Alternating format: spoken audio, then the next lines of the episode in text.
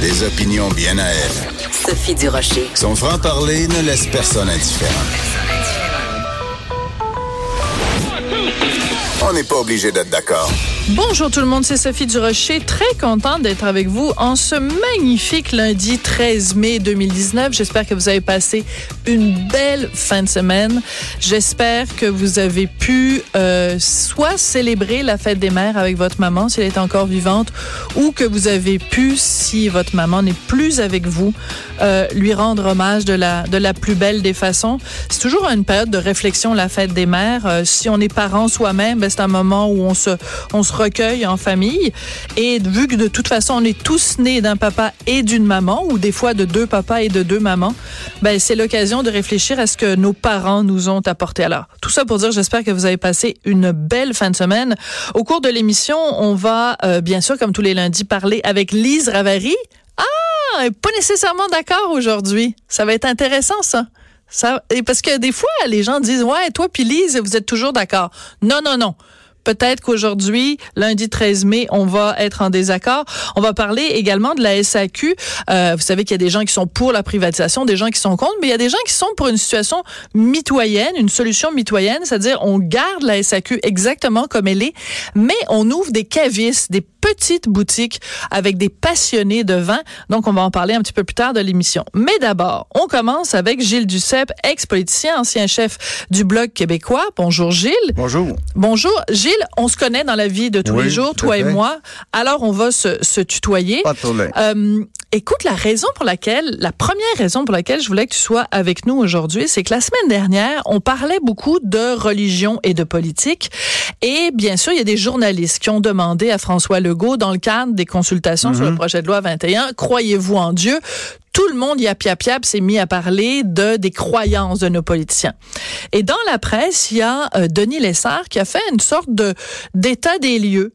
Tel politicien y croit ça, tel politicien y croit ça. Et moi, je lis ça et je vois Gilles Duceppe a apostasié, renonçant explicitement à la religion. On se connaît, toi puis moi, depuis Oui. des années. Je ne savais pas que tu avais apostasié. Alors, je me suis dit, ben, faisons venir Gilles, il va nous expliquer pourquoi. Alors, on peut peut-être commencer par expliquer, pour ceux qui savent pas, c'est quoi l'apostasie? L'apostasie, c'est c'est de faire savoir à l'Église catholique, dans ce cas ici, l'Église catholique, quand j'ai été baptisé catholique, euh, de de leur dire qu'on ne veut plus faire partie euh, de l'Église, euh, donc de retirer notre nom de leur liste. Parce qu'ils se revendiquent d'avoir tant de, de fidèles. Mhm. Alors moi, je suis athée, je respecte ceux qui sont croyants. Et euh, mais je trouvais que j'étais en contradiction et euh, choqué beaucoup là depuis quelque temps de, avec ce qui se passe avec l'Église euh, catholique. Qu'est-ce qui te choquait le plus? Ben, choc- leur attitude euh, hypocrite. Moi, qui, qui ait des gays dans l'Église, j'ai pas de problème avec les gays. Je me suis battu pour le mariage gay. Mais qu'ils soient homophobes en même temps, puis qu'ils fassent la morale en disant c'est ça doit pas être le cas, c'est interdit, ben ça n'a pas de sens. Euh, je vois euh, la- euh, les cas de pédophilie, ça n'a pas de sens non plus. Les religieuses, et, et là j'ai été tellement estomaqué, j'ai j'ai vu deux reportages dernièrement. Euh, au Vatican, moi qui croyais qu'il y avait une majorité d'hommes qui y vivaient, il y a 30 000 personnes qui vivent au Vatican, 80% de femmes. Là, j'ai, mais ce sont les servantes de ces messieurs. Ben voilà, puis il y a une misogynie. Et ces gens-là, on couche avec les religieuses, dans beaucoup de cas, et les font avorter s'il y a des enfants. Donc, Alors là, hypocrisie à C'est nouveau. l'hypocrisie totale. Et les places n'ont aucune, les femmes n'ont aucune place dans l'Église. Euh, on, on nous dit que les prêtres n'ont jamais le droit de se marier, ce qui est faux. C'est faux. Ils avaient le droit jusqu'au concile du Latran 313, je pense. Et jusqu'en l'an 1000, c'était pas... euh, même si on s'était prononcé contre le mariage, c'était toujours permis.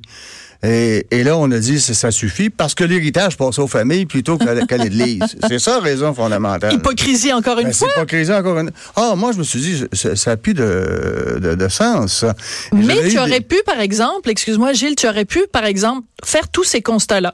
Euh, Il y a des cas de pédophilie, l'Église Ouais. ferme les yeux. Il y a des cas de viol de religieuses, on ferme les yeux. Euh, Il y a l'hypocrisie par rapport aux homosexuels. Euh, euh tu aurais pu dénoncer tout ça et continuer quand même à dire, ben écoute, moi je vais plus à la messe, euh, je fais, je fais, je fais plus ma communion, mais quand même, j'ai été baptisé, puis qu'est-ce que ça change de ma vie d'avoir été baptisé Mais donc, quand on fait le geste de l'apostasie, c'est qu'on on dit, vous m'avez forcé à être partie d'un club dont je ne veux plus être membre. Je ne dis pas nécessairement forcé, mais euh, parce que euh, ça se passait comme ça au Québec à, à l'époque. J'ai pas choisi. Euh, On t'a pas demandé quand tu avais six mois, ouais, c'est ça. Bien sûr. Alors, euh, et, et, et, par la suite, je me suis dit, ben moi, je, je, suis athée, je, je, ne crois pas. Mm-hmm. Or, euh, ceux qui croient, je les respecte, mais je ne crois pas pourquoi mon nom serait parmi euh, les fidèles membres de l'Église catholique. Je dis, il y a une contradiction là, hum.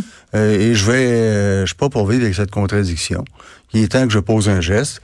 je l'ai posé. J'avais eu de nombreux débats lors du, du mariage gay mm-hmm. avec des amis qui, qui, qui, qui, qui étaient curés. Là et qui le sont et avec qui je dois Donc, tu as des amis curés quand même, ah, ben même oui. si t'es athée. Ben oui, ben oui j'ai des amis, mais on avait eu des débats. Ils me disaient c'est un geste contre nature. Je disais, écoutez, dans euh, la nature, il y a des animaux qui ont des comportements homosexuels. Ben oui. joue Saint-Félicien, il y a un mâle pour l'ensemble des femelles. Les autres, là, des fois, ils font des choses puis ils jouent pas aux cartes. Là, hein? Et j'avais dit, la seule chose qui n'existe pas dans la nature, mon ami, c'est l'abstinence. Parce que si une espèce eût été abstinente, elle serait disparue. Elle disparue. Alors, il se dit, Gilles, on arrête cette conversation. Je dis, moi, je peux Oui, mais ça, c'est très malin. Et on reconnaît là le fin politicien que tu es, très bon argumentaire. Parce que si tu discutes avec tes amis qui sont curés et que tu leur parles d'abstinence, eux se sentent concernés au premier chef parce qu'on leur demande ça. Ben oui. L'abstinence qui est contre nature. je lui dis, moi, tu as le droit de poser un, geste contre nature. C'est ton choix. Mais c'est contre nature. Alors que l'autre, c'est pas un choix ceux qui sont gays, c'est pas un choix. Là. C'est, c'est... pas le matin en disant je suis gay. là? ils sont nés comme ça. Et euh, puis ils posent pas de gestes contre nature. Alors c'est très intéressant. Donc tu as tout ce processus-là, toute cette réflexion euh, qui est. En quelle année tu as fait ton apostasie? Oh, C'est tout récent. Au, mois d'août passé. Au mois d'août 2018. Ouais, parce que j'avais j'ai un ami euh, avec qui je travaille depuis euh, une cinquantaine d'années qui lui a apostasié puis euh, il me disait toujours, Gilles, tu devrais poser le geste. Mm. C'est pas compliqué. On, va sur Internet, euh, apostasie, le document est là. Et euh, l'archevêché fait ça correctement. Ils ont dit, bon, ben bon, c'est votre choix, monsieur. Puis euh, je trouve ça correct. On, est en démocratie, donc... Euh, on peut poser les choix que l'on veut. Ça veut pas dire que parce que on a telle position qu'on ne respecte pas ceux et celles qui ont une position inverse. L'un n'empêche pas l'autre. Mais non, c'est ça la beauté de la démocratie. Quand tout le monde pense pareil, ça devient dangereux. Oui. Alors, je vais te raconter une anecdote. Euh, il y a à peu près un mois, un mois et demi, j'ai apostasié. Ah bon, tiens. Ben là, tu vois, tu vois, tu l'apprends. Ben oui. Euh, moi, je suis née à Bordeaux, euh, en France, pas pas à la prison de Bordeaux. Là, je tiens à, le spécifier. C'est une très belle ville d'ailleurs. Oui, c'est très joli. Et donc, euh, moi, j'ai été baptisée. Donc, personne m'a demandé mon avis. J'ai été baptisée, j'avais cinq ou six mois. Donc, moi, j'ai écrit au diocèse de Bordeaux. J'ai demandé à faire une apostasie. Donc, et je veux juste décrire le moment où moi j'ai reçu par courrier de Bordeaux euh, une enveloppe marquant, enfin une lettre s'adressant à moi et une copie du baptistère à côté duquel est écrit euh, en date du telle date mars 2019 Sophie Durocher a demandé à être retirée du baptistère etc etc. J'étais j'étais contente parce que comme tu disais plus tôt j'étais enfin plus en contradiction avec moi-même. Et j'en ai parlé dans ma famille et il y a des gens dans ma famille qui m'ont dit ouais mais c'est comme juste un geste symbolique, ça change quoi dans ta vie? Et ma réponse c'était ben le baptême, c'est un geste symbolique. Qu'est-ce qu'on a comme ben recours pour faire autre chose, un autre geste symbolique? Et, pourquoi on resterait sur les listes de l'Église quand, on n'y croit pas? Voilà. Ah, c'est. Euh, Ce serait une hypocrisie. Mais je pense, moi, je pense. Parce que c'est accepter quelque chose avec lequel, laquelle on n'est pas d'accord. Donc, j'aime autant leur dire. Ouais. Mais est-ce que tu penses que s'il y a beaucoup de gens qui font leur apostasie, que l'Église catholique va comprendre le message de dire, écoutez, des gens qui ont été élevés dans la culture catholique, parce que moi je ne nie pas que ah la culture québécoise est une culture profondément catholique, des gens qui ont été élevés dans cette culture-là vous envoient un message fort. On n'est pas d'accord avec la façon dont vous traitez les homosexuels, on n'est pas d'accord avec la façon dont vous avez traité les enfants, on n'est pas d'accord avec votre hypocrisie. Est-ce que tu penses qu'à un c'en est la, place, des, femmes. Les femmes sont, appelons pas ça de la démocratie, c'est et, et, et, leur attitude dans la deuxième guerre mondiale, ils, ont caché Adolf Eichmann, ils ont caché le docteur Mengele, ils ont caché Klaus Barbie. C'est pas, c'était des, des, criminels de guerre. Et c'est le Vatican qui les cachait au Vatican, qui a, retrouvé de faux passeports pour les mhm. envoyer en Amérique latine. Eh ben, c'est à peu près temps qu'ils se regardent dans le miroir et qu'ils ouvrent leur registre. D'ailleurs, ils refusent toujours de rendre leur registre public. Là, c'est pas de la blague. Ouais, mais quand tu as fait ton apostasie, donc tu, nous as très bien décrit le processus euh, psychologique ou en tout cas la réflexion intellectuelle euh, que tu t'es que tu t'es faite. Euh, pourquoi tu en as pas parlé euh, publiquement? Parce que c'était quelque chose d'intime pour toi? Oui, mais je voulais pas, euh, je cherchais pas à, faire de la publicité sur ça. Moi, là, je me suis c'est ma décision. Si on m'en parle, comme le journaliste, quand il m'a appelé, il l'a su par euh, un de mes anciens collaborateurs qui, qui, est à Québec maintenant au cabinet de M. Legault. Et puis, il l'a su comme ça. Donc, il m'a appelé. Je pas, pas pour le cacher. Je n'ai pas honte de ça.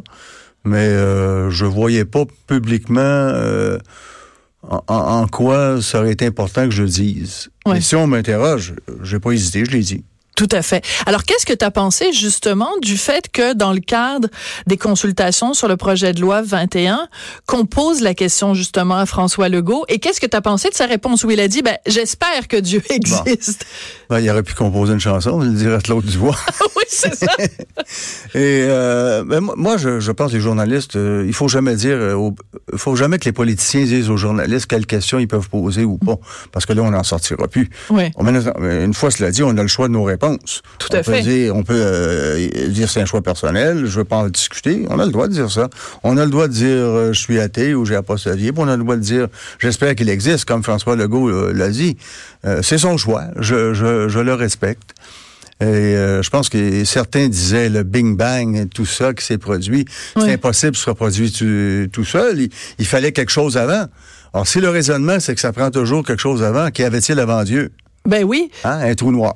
Ben c'est ça. Et c'est très intéressant parce que je pense que c'est euh, je pense que c'est Y euh, le caricaturiste du journal, mais peut-être que je me trompe, qui a fait une caricature où on voit à gauche euh, de, de la de, du carré, on voit euh, François Legault qui dit j'espère que Dieu existe et à sa droite t'as une femme musulmane, un, un homme qui porte la la mhm. kippa juive, un un sikh qui porte le turban, enfin plein de représentants de plein de religions et tous disent quel Dieu, de quel Dieu oui, tu oui, Oui, j'ai vu ça. Mais moi, je trouve ça tellement stupide. J'ai dit souvent à des politiciens, euh, quand on dit euh, God bless America, puis... Euh, Which God? Ben, ben, la, chanson de Ferland. Ben oui, God is an American. God est, un Français moyen, puis oui. ainsi de suite. Et, et pendant les guerres, des deux côtés, on invoque Dieu. Or, euh, Dieu se bat avec lui-même des deux côtés des barricades. Franchement, ça n'a pas de sens. On fait des choses au nom... Même au football, je vois des équipes prier avant. Dieu va nous faire gagner, mais qu'est-ce qu'il y a à faire avec un ballon de football, tu sais? J'ai joué au football longtemps, moi, là. C'est, il peut pas jouer des deux bords. Il peut pas être en défensif, en offensif. Voyons donc. Très Ça marche pas.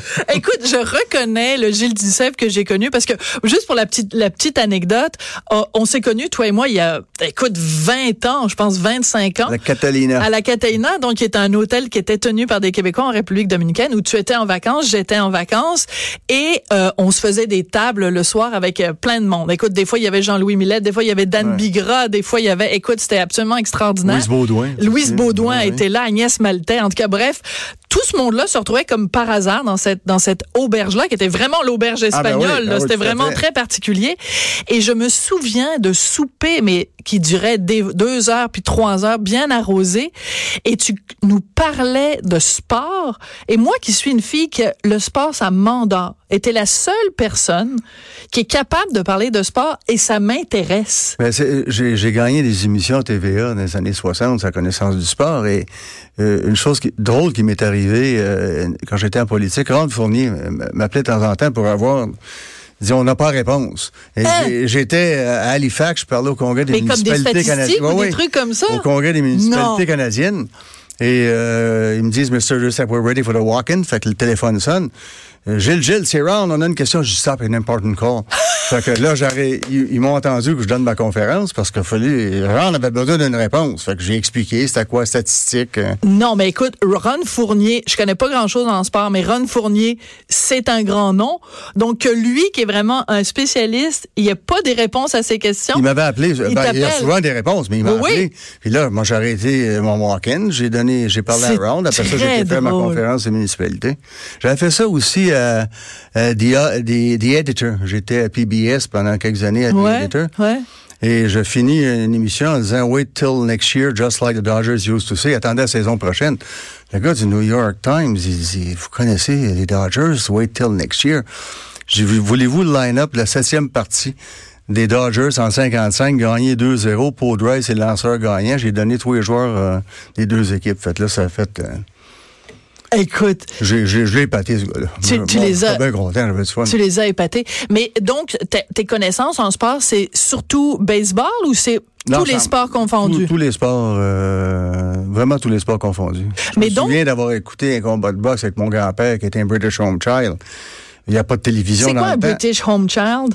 Ah, ça là, c'est extraordinaire. Ok, Il faut en vas-y, parler.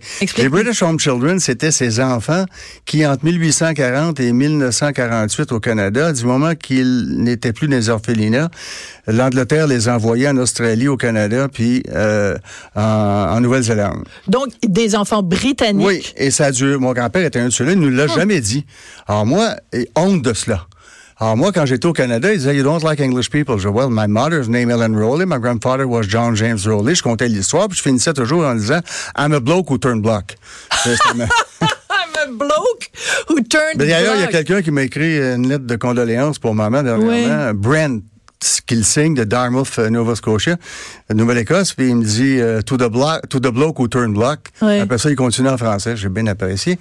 Mais, Mais euh, donc, il y avait les gens avec cette, cette mauvaise conception de toi qui pensaient que parce que tu défendais les intérêts du Québec, Moi, je suis pas contre les autres. que contre t'étais nous autres. contre les Mais voyons Anglais. donc, ça n'a pas de sens. Ça n'a pas de sens d'être contre les autres.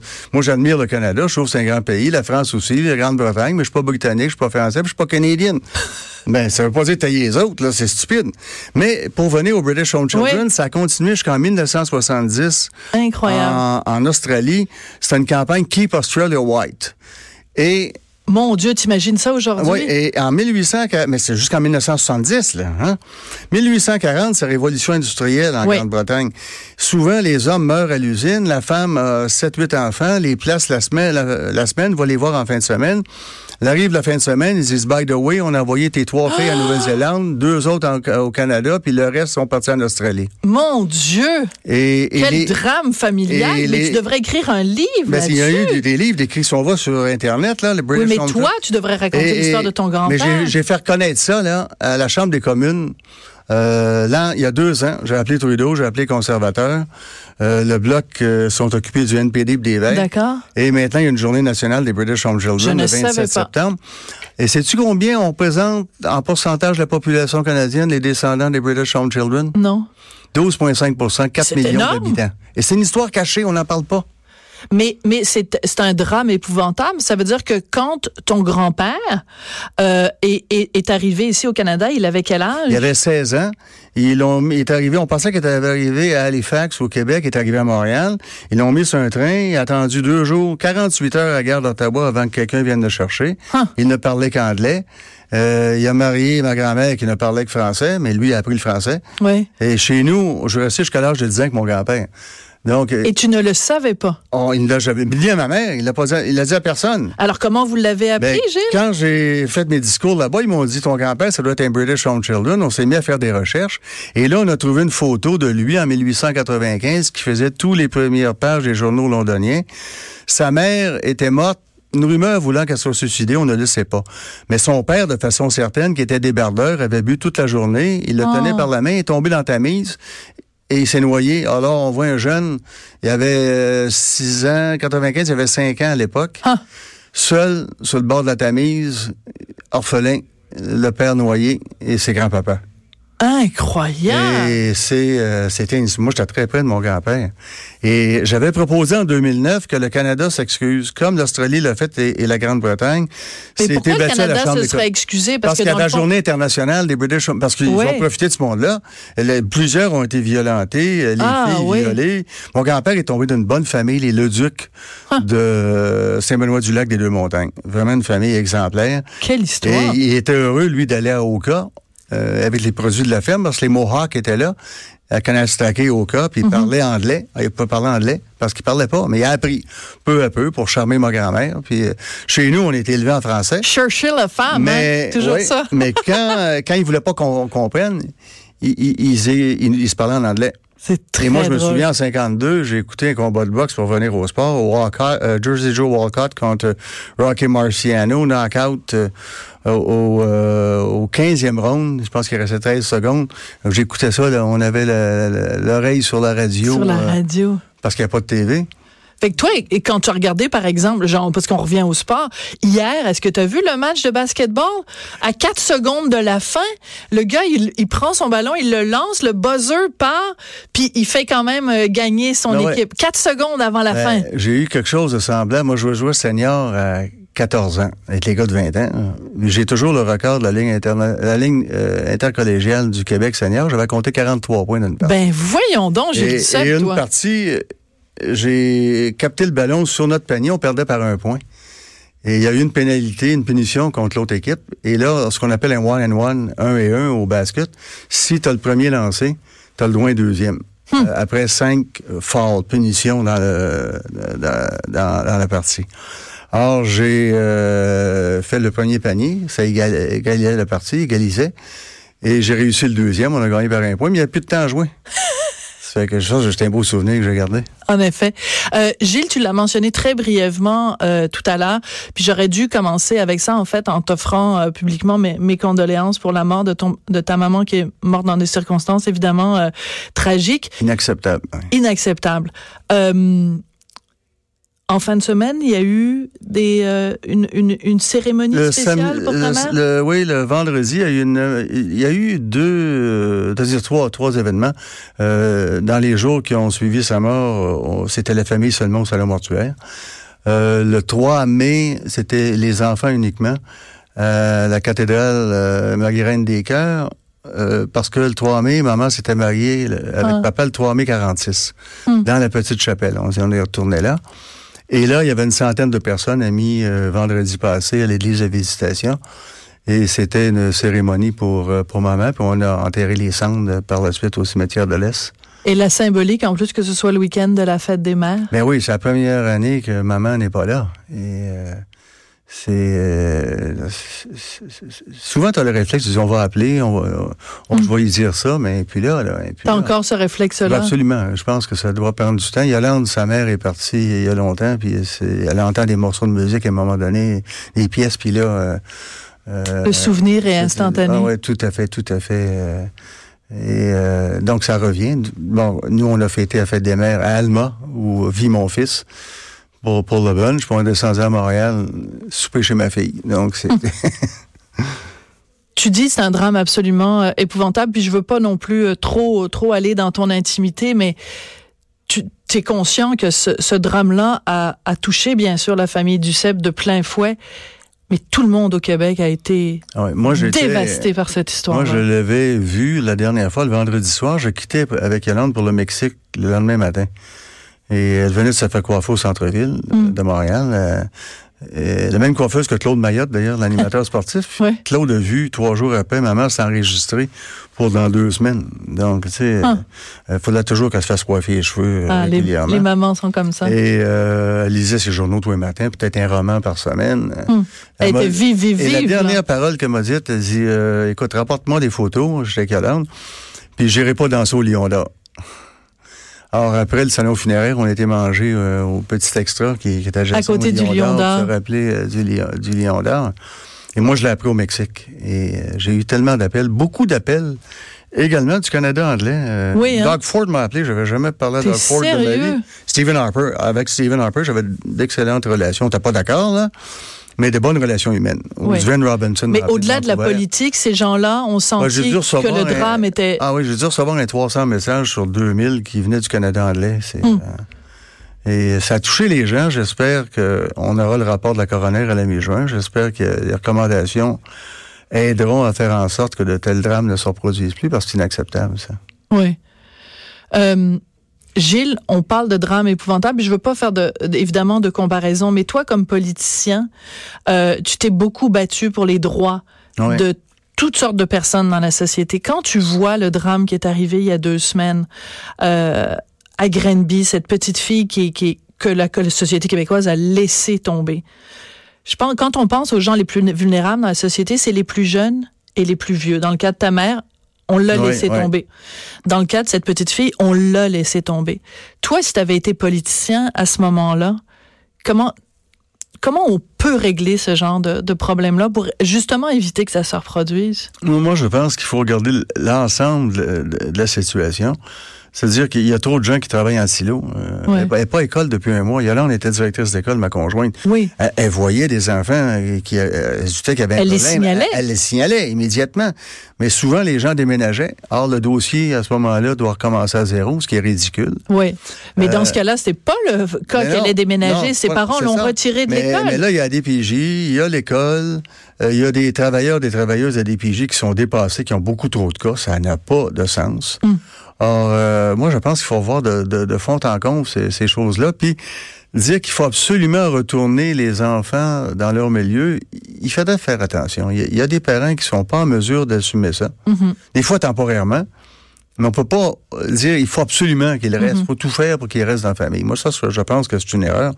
faut tout faire si les conditions sont là. Mm. Mais si les conditions n'y sont pas, c'est une erreur de tout faire parce que ces enfants-là peuvent euh, souffrir euh, gravement. Là, J'ai vu encore la semaine passée, euh, on, on ferme une garderie euh, parce qu'on trouve que les gens, une garderie menu familial, sont sont incapables, pour toutes sortes de raisons Mhm. dont on ignore, qu'on ignore, là, euh, de faire fonctionner une garderie, de ne pas être trop en contact avec les enfants, puis on les nomme famille d'accueil. Je sais, c'est Ben, rempli d'aberrations. Me semble-t-il, qu'un plus un fait deux, là, c'est- comment peut-on arriver à une telle chose? là? Mais justement, quand tu vois ces injustices-là, ça te donne pas le goût de reprendre le bâton de pèlerin puis de retourner en politique ou tu penses qu'il y a d'autres façons dont tu peux t'impliquer pour que, justement, pour exprimer ta colère? Parce que quand on lit les journaux, on peut pas rester indifférent. Il y a, c'est sûr qu'il y a de la colère qui monte. Oui, mais moi, je pense que tous peuvent s'impliquer en politique ou, ou ailleurs, euh, donner un coup de main à beaucoup de, de- de groupes qui travaillent sur ces questions. Euh, collaborer, moi je collabore surtout avec les, les gens du bloc. Mon fils va être candidat d'ailleurs. Ben oui, Donc, euh, Alexis, qu'on salue. que, c'est- Ben oui. Donc, euh, Ça, c'est une fierté pour toi, quand Ah, même, ben, de dire ah, que ton fils... euh, Absolument, absolument. Puis il fait, il fait bien ça. Ce matin, je l'écoutais à la radio là-bas, puis il disait euh, Vous avez euh, un nom, ouais, ça a des avantages, mais en même temps, c'est bien sûr qu'on va me comparer. Mais Ben- mon nom, c'est pas Duceppe seulement, c'est Brunel Duceppe, ma mère est là aussi. Il dit Mon père a eu le même problème quand c'est arrivé. Ben oui. Il y avait un Jean qui était passé. Ben oui. Puis il dit, c'était le fils de, de Jean, puis après ça, Jean est devenu son père. Puis il dit, là, je suis le fils de.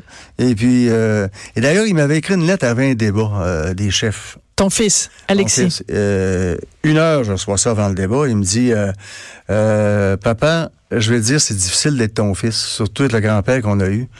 J'ai de la difficulté. C'est dur dans la vie. Les gens amènent.